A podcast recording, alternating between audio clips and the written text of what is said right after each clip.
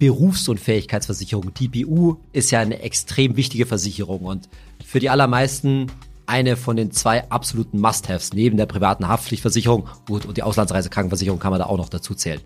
Denn mit der BU, da versicherst du halt dein Humankapital, wie das so schön heißt, also mit anderen Worten, deine Arbeitskraft über den Rest deines Berufslebens. Aber genau deshalb, weil halt es da um so viel Geld geht, ist halt auch der Beitrag ziemlich hoch.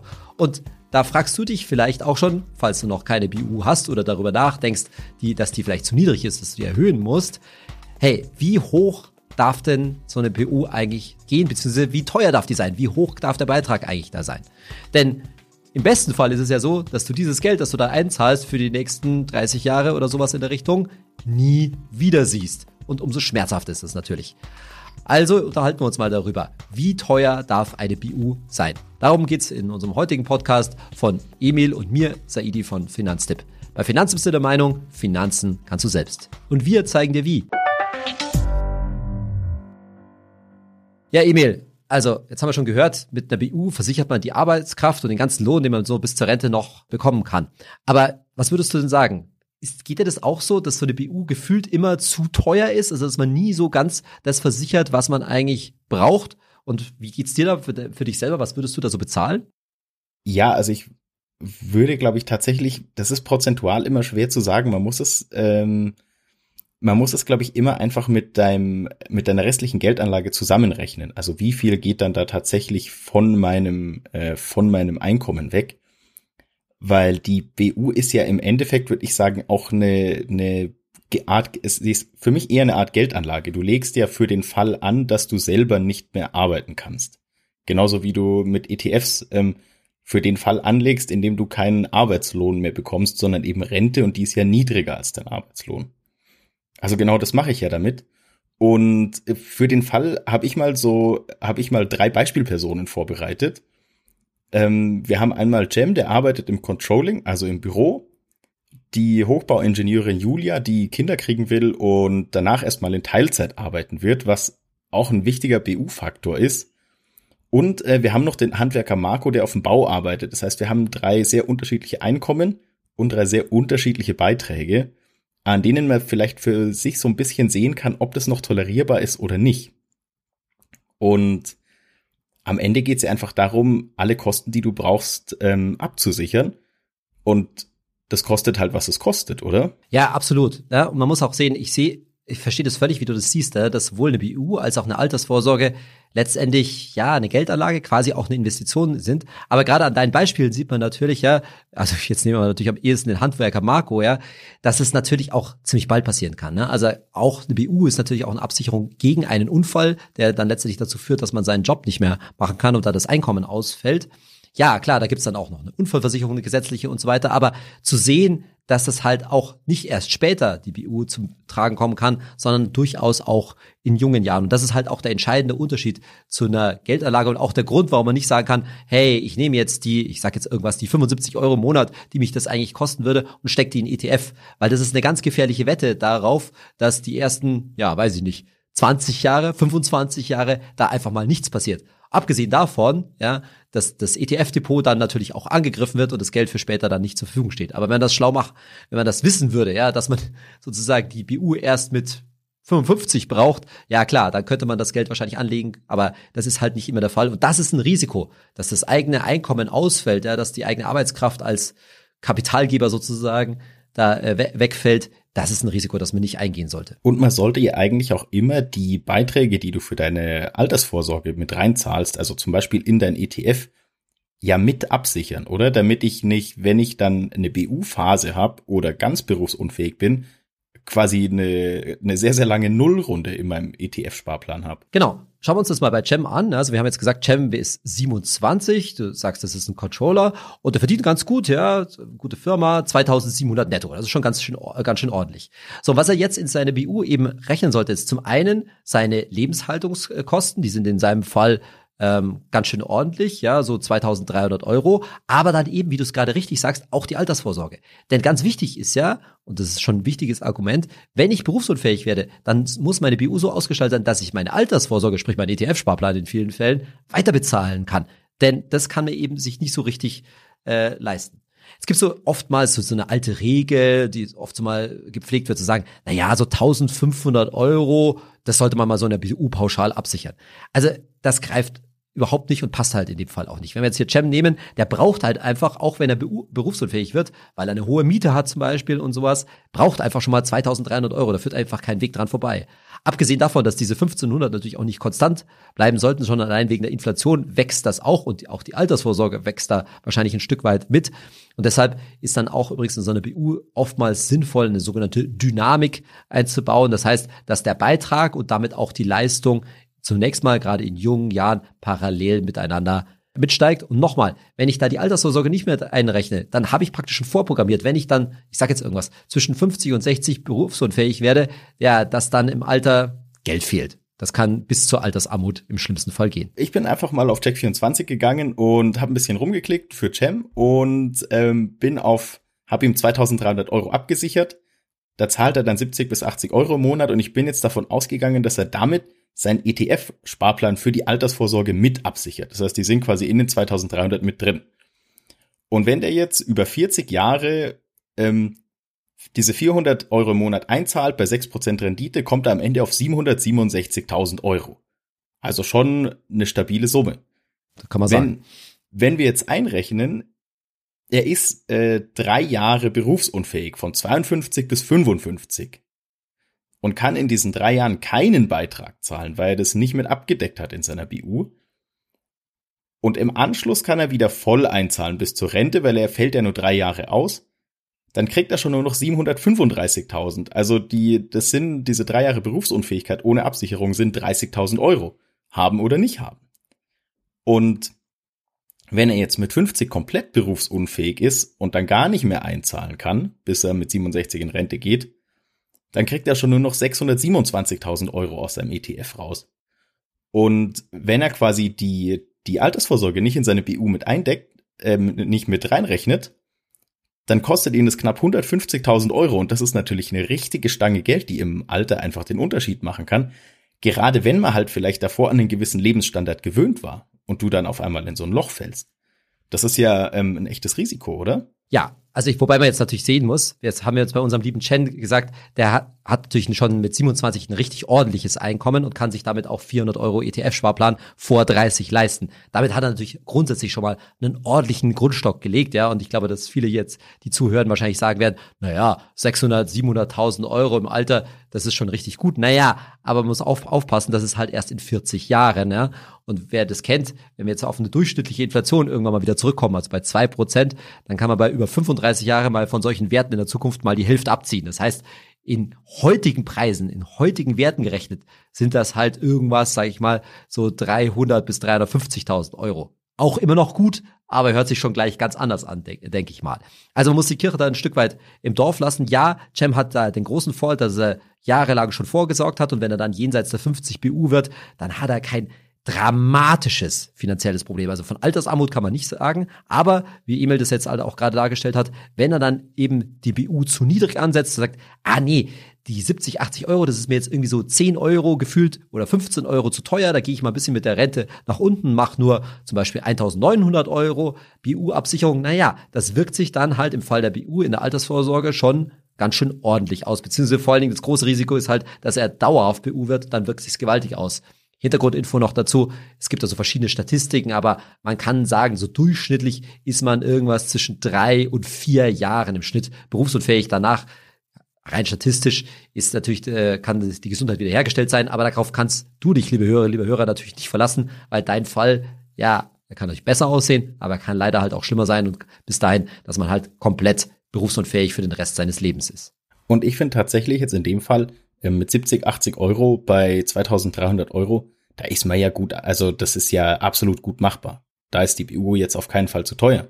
Und er würde mit seiner Altersvorsorge super gut fahren. Absolut, gerade bei 2700 netto, ja, da sollten 70, 80 Euro BU definitiv drin sein. Wir haben dann noch ähm, unsere, unsere Beispielkundin Nummer zwei, ähm, die Vollzeitangestellte Julia, die aber gerne Kinder kriegen will und dann in Teilzeit arbeiten. Und zwar ist äh, Julia Hochbauingenieurin das heißt, die verdient sehr, sehr gut. Die kriegt 3350 Euro netto, ist 29, verheiratet und macht aber nur zu 50 bis 74 Prozent Büroarbeit. das macht ja wiederum was aus, weil damit sind ja Arbeitsunfälle wahrscheinlich, ja.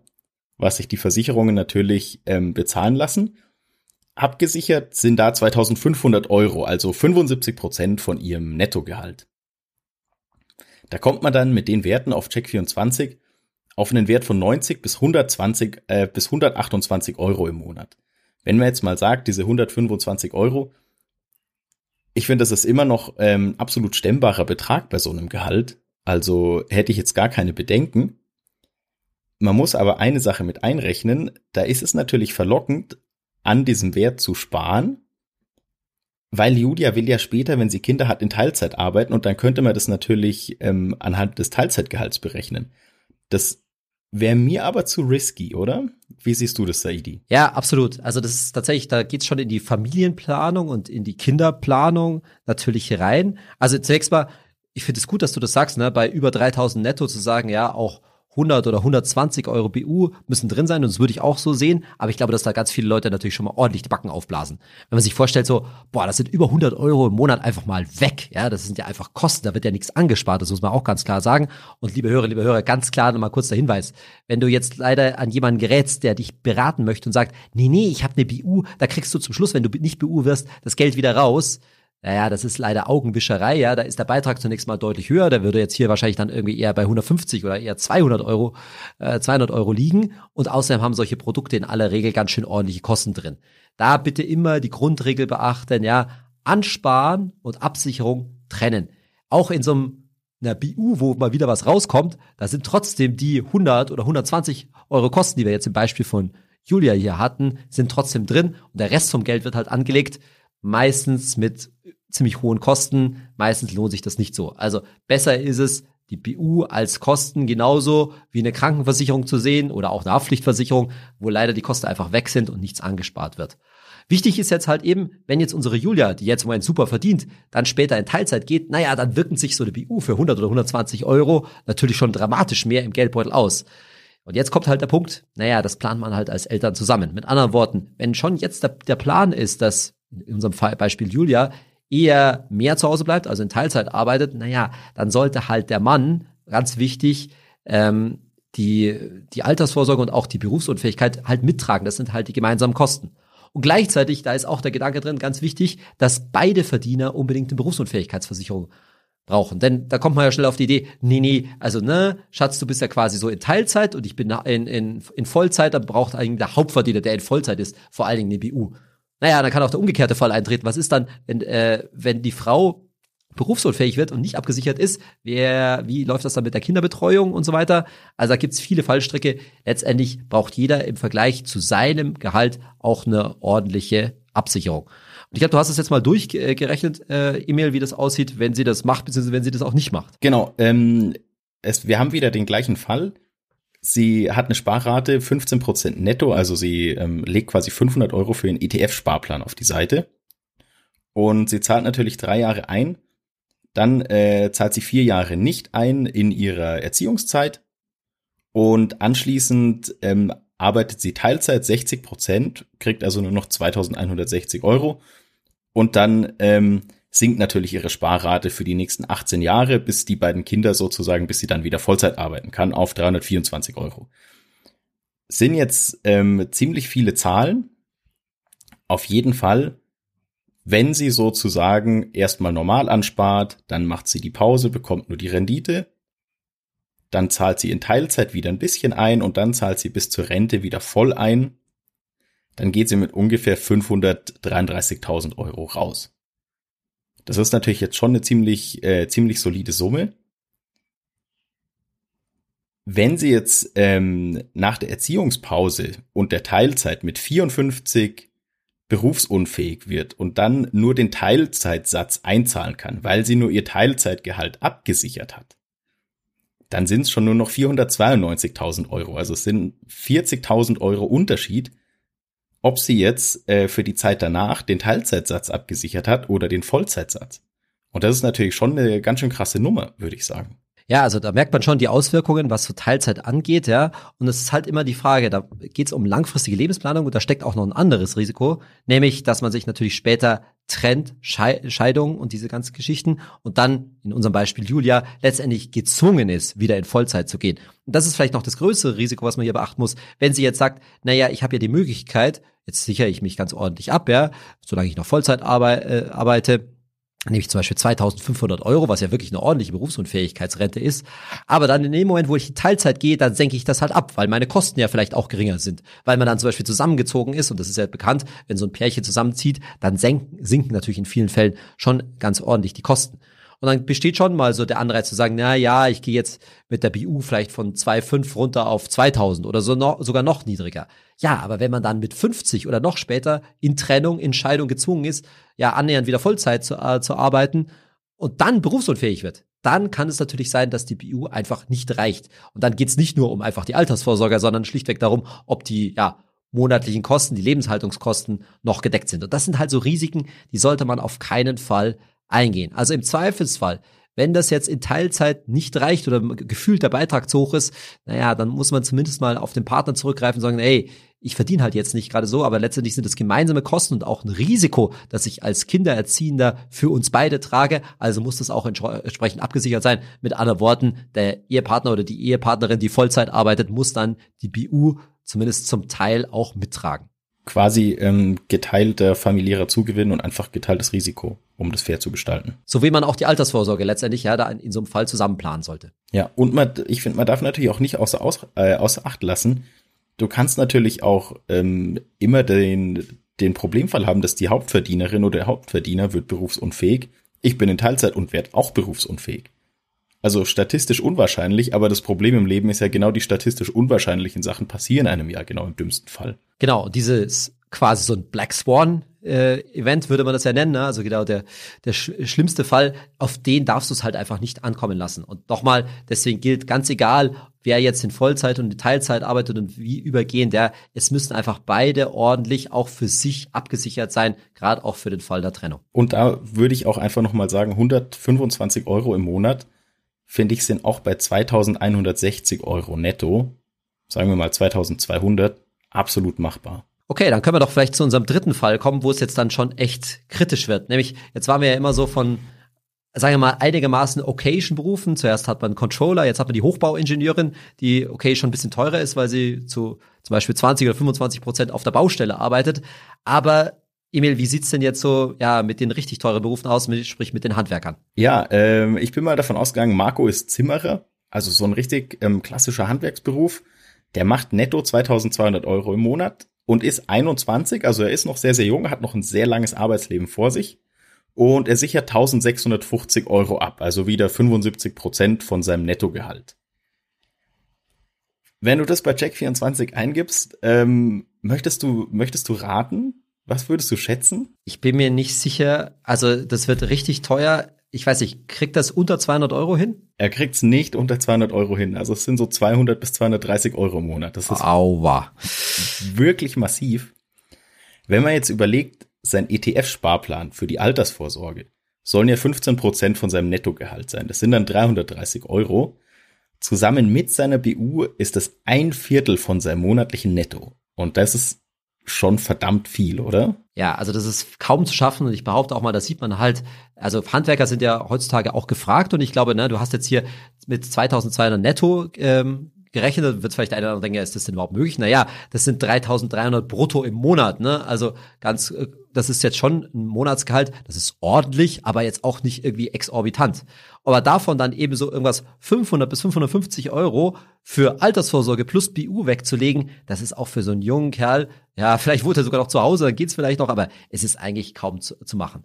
Und bevor wir jetzt darüber unterhalten, wie da das Risiko äh, drin steckt, was, wenn er das nicht macht, ein ganz wichtiger Tipp, also, wenn du, liebe Hörerinnen, liebe Hörer, in der Situation bist oder jemanden kennst, der in so Richtung Handwerk gehen, gehen will, ist der allerbeste Tipp. Die Leute sollen das frühzeitig machen, solange sie noch Schüler sind. Solange sie noch Schüler sind. Also durchaus mit 16 oder 17 können die Eltern, können ihre Eltern dafür sie eine Berufsunfähigkeit abschließen, die dann in aller Regel oftmals viel günstiger ist, als wenn da dann schon Beruf Dachdecker oder Zimmerer oder sowas in der Richtung äh, drin steckt. Klar, so eine Schüler-BU ist erstmal nicht so hoch, meistens typischerweise sind vielleicht 800 oder 1000 Euro, aber wenn wir jetzt bald von Marco ausgehen, ja, der jetzt 1650 Euro Berufsunfähigkeitsrente abgesichert haben kann, dann kann er mit seinem alten Schülervertrag davon mindestens schon mal zwei Drittel wahrscheinlich abdecken. Und wenn er einen guten Tarif, den er sich auf, wo er sich bei äh, Finanztipp informiert hat, wo er den kriegt, ausgewählt hat, dann kann er seinen alten Schüler-BU-Tarif in vielen Fällen sogar nochmal aufstocken zu einem günstigen Beitrag. Also da ist es wirklich Gold wert, gerade in so Handwerkergeschichten, wenn man schon weiß, die Leute wollen in so eine handwerkliche Ausbildung gehen, das zu machen, bevor man bevor man mit der Ausbildung angefangen hat. Denn sobald da mal Azubi, in unserem Fall Zimmermeister oder Zimmerer draufsteht, dann wird's leider ziemlich schnell teuer. Aber Emil, du hast jetzt noch ausge äh, ausgerechnet, wie das aussieht, wenn äh, Marco jetzt da bis zur Rente spart. Genau. Ähm, jetzt sagen wir mal, es läuft richtig gut für Marco. Er wird nie berufsunfähig und zahlt von 21 bis zur Rente mit 67 330 Euro im Monat in sein ETF ein. 46 Jahre lang. Das sind dann immerhin, das sind richtig stolze 926.000 Euro. Das heißt, er ist fast Millionär, wenn er in Rente geht. Aber auch erst in 46 Jahren, da ist die Million nicht, längst nicht mehr so viel wert. Aber klar. Und ähm, wenn wir jetzt im Vergleich annehmen, er wird von 35 bis 40 vorübergehend berufsunfähig und kann dann ähm, nicht mehr einzahlen, fünf Jahre lang, weil er das nicht mit abgesichert hat. Dann ist er wieder arbeitsfähig und zahlt wieder die gleiche Rate ein. Dann hat er mit 67 815.000 Euro, also es sind über 100.000 Euro weniger. Und jetzt ist Marco natürlich echt ein krasser Fall mit einer wirklich teuren BU. Aber er ist halt auch der Fall, an dem du siehst, du solltest bei deiner BU zumindest in dem Punkt nicht sparen, dass du deine Altersvorsorge nicht mit absicherst, oder? Ja, wenn es halt irgendwie geht, ja. Also es wäre schon gut. Ich glaube, das ist, man muss auch realistisch sein, ne? wenn wir jetzt auch ein Handwerker nicht so gut verdient, dann wird es in vielen Fällen natürlich nicht gut zu bezahlen sein und dann wird man an der einen Stelle, anderen Stelle Abstriche machen müssen. Bloß das Problem ist halt, wenn wir jetzt zum Beispiel, man kann ja auch eine BU nicht bis 67 machen, sondern zum Beispiel nur bis 65. Naja, aber da muss ich im gleichen Zug natürlich meine Altersvorsorge aufstocken, weil im Zweifelsfall muss ich dann zwei Jahre früher in Rente gehen und das mir auch leisten können, zwei Jahre früher in Rente zu gehen zu können. Also am Ende, ja, ist es so ein bisschen linke Tasche, rechte Tasche, worauf will ich, will ich setzen? Realistischerweise muss man wahrscheinlich an der einen oder anderen Stelle Abstriche machen, weil es vielleicht vom Lebensstandard her einfach nicht geht. Aber am Ende hast du ja, glaube ich, jetzt auch dargestellt, wie wichtig das ist und dass man trotzdem auch immer diesen Fall mitdenkt, dass falls ich mein Einkommen halt sinkt, weil oder ja mein Einkommen ausfällt aufgrund von Berufsunfähigkeit, ich trotzdem noch Geld für die Altersvorsorge zur Seite legen sollte. Der beste Tipp aber, das sieht man jetzt auch an all den Beispielen, die ja auch jetzt hier im Fall von Marco, der 21 ist, vor allen Dingen mit beidem früh anfangen. Denn die BUs, die du jetzt hier ausgerechnet hast, die wären, wenn er die erst mit 30 macht und mit 35 noch viel teurer, da wäre der Beitrag noch viel höher, abgesehen davon, dass er dann vielleicht schon die eine oder andere Erkrankung hat, mal einen Unfall gehabt hat oder zickt's halt irgendwie schon mal im Rücken und dann kriegt er erst gar keine Berufsunfähigkeitsversicherung und dann werden die Risiken langsam ganz schön groß. Und genauso gilt es natürlich beim ETF-Sparplan. Man sieht ja, was da rauskommt, fast eine Million, wenn jemand mit 21, der sich das auch leisten kann, ordentlich zum Sparen anfängt. Aber dann ist doch eigentlich wirklich unsere Faustregel, wie teuer sollte eine BU maximal sein? Sie kann fast beliebig teuer sein, solange sie nicht mein normales Leben beschneidet, oder? Ja, also man muss einfach das, diesen, diesen, ja, diesen Brocken schlucken, zu sagen, die BU ist wahrscheinlich von den privaten Versicherungen die teuerste, die im Leben hat, aber sie sichert halt auch eine der wichtigsten Sachen ab, nämlich die Arbeits eigene Arbeitskraft und damit die, die Grundlage meines ja, täglichen Lebens. Und genau wie du sagst, Natürlich sollte sich jetzt niemand wegen der BU, sage ich mal, wesentlich in seinem Lebensstandard einschränken. Und damit meine ich jetzt, also ne, irgendwie sich überlegen müssen, kann ich jetzt noch wirklich essen gehen oder sowas in, in der Richtung. Aber gerade bei den gefährlichen Jobs, ja, da muss man sich schon sagen, ja, das geht dann schon zulasten wahrscheinlich dessen, was ich auch sparen kann und zulasten dessen, was ich mir ja fürs Spaß und Freizeit so ausgeben kann. Das ist natürlich leicht gesagt bei, junge, äh, bei jungen Leuten so eine Kröte wie 200 Euro BU äh, zu schlucken. Aber vielleicht ist da halt auch schon das Bewusstsein da, naja, du hast auch ein langes Berufsleben jetzt, in dem du viel verdienen möchtest und dieses, diesen hohen ja äh, Lebensverdienst, den willst du vielleicht auch absichern. Und wenn es gleichzeitig noch geht, dann noch was zur, zur Seite zu legen, dann ist es umso besser, weil man dann halt stärker auch vom Zinseszinseffekt profitiert. Ich glaube, ja, dieses Bewusstsein früh zu haben, das haben halt viele nicht. Und die Gefahr ist halt, je länger man das Thema auf die, ja, auf die lange Bank äh, schiebt, desto teurer wird's, desto schwieriger wird's zu bekommen. Und das sind dann, glaube ich, auch die, die Fälle, die halt über ihr Leben ein großes Risiko fahren, nämlich keine Berufsunfähigkeitsversicherung überhaupt äh, zu haben. Das geht natürlich in vielen Fällen schon gut.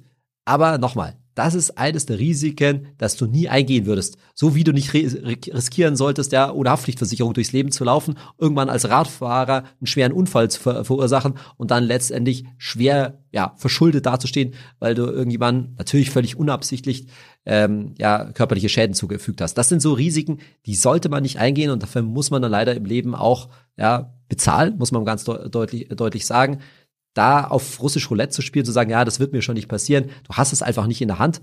Und übrigens auch nicht bei Bürojobs, wo man sagt, na ja, also mein Körper ist da jetzt nicht so schwer beansprucht.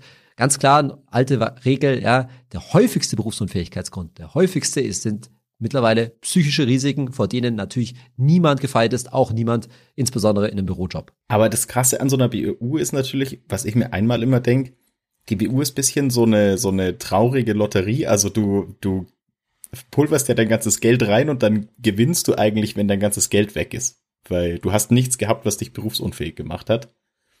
Und es ist ja aber auch super krass ähm, von deiner eigenen Sozialisation abhängig, oder? Also deine Eltern spielen ja da, wie im Fall von Marco, eine richtig, richtig große Rolle. Die müssen das natürlich erkennen und mit ihm besprechen oder mit ihm abschließen, wenn er 16 ist. Weil ich glaube, niemand kann äh, von einem 16-Jährigen verlangen, dass er sowas auf dem Schirm hat, oder? Ja, ganz klar. Also da, da ist auch Finanzbildung bei den Eltern, für die wir bei Finanztipp hoffentlich sorgen, gefragt.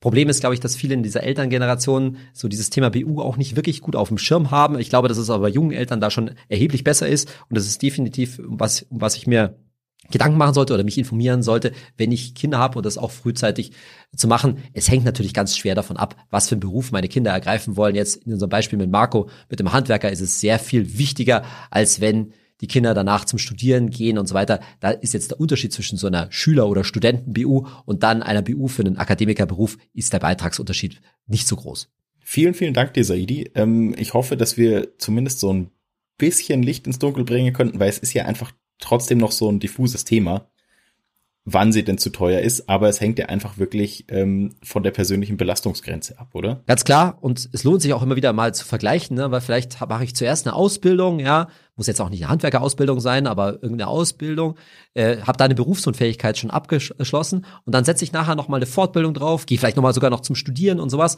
Und dadurch kann sich auch mal mein meine Berufsgruppe, wie das so schön heißt in der BU, verbessern. Mit anderen Worten, eigentlich kann mein Beitrag sinken. Bloß das erzählen die mir natürlich nicht von vornherein. Das kann ich, da kann ich dann bei der BU oder bei der Versicherung einen Antrag stellen zu sagen, hey, ich bin jetzt aber, habe jetzt sehr viel mehr Bürotätigkeiten, weniger gefährlichen Job und äh, wenn es gut läuft, senken mir die einfach den Beitrag oder ich muss einen komplett neuen Antrag stellen, nochmal die Gesundheitsprüfung machen, habe aber da durchaus die Chancen, dass mein Beitrag auch mal sinken kann. Perfekt, vielen Dank dir, Saidi. Und dann freue ich mich schon aufs nächste Mal. Vielen Dank dir, Emil, für die Vorbereitung. Und liebe Hörerinnen, liebe Hörer, wenn dir unser Podcast gefällt, dann lass uns, lass uns doch eine gute Bewertung, egal wo du unser Podcast downloadst oder streamst. Bis zum nächsten Mal. Tschüss.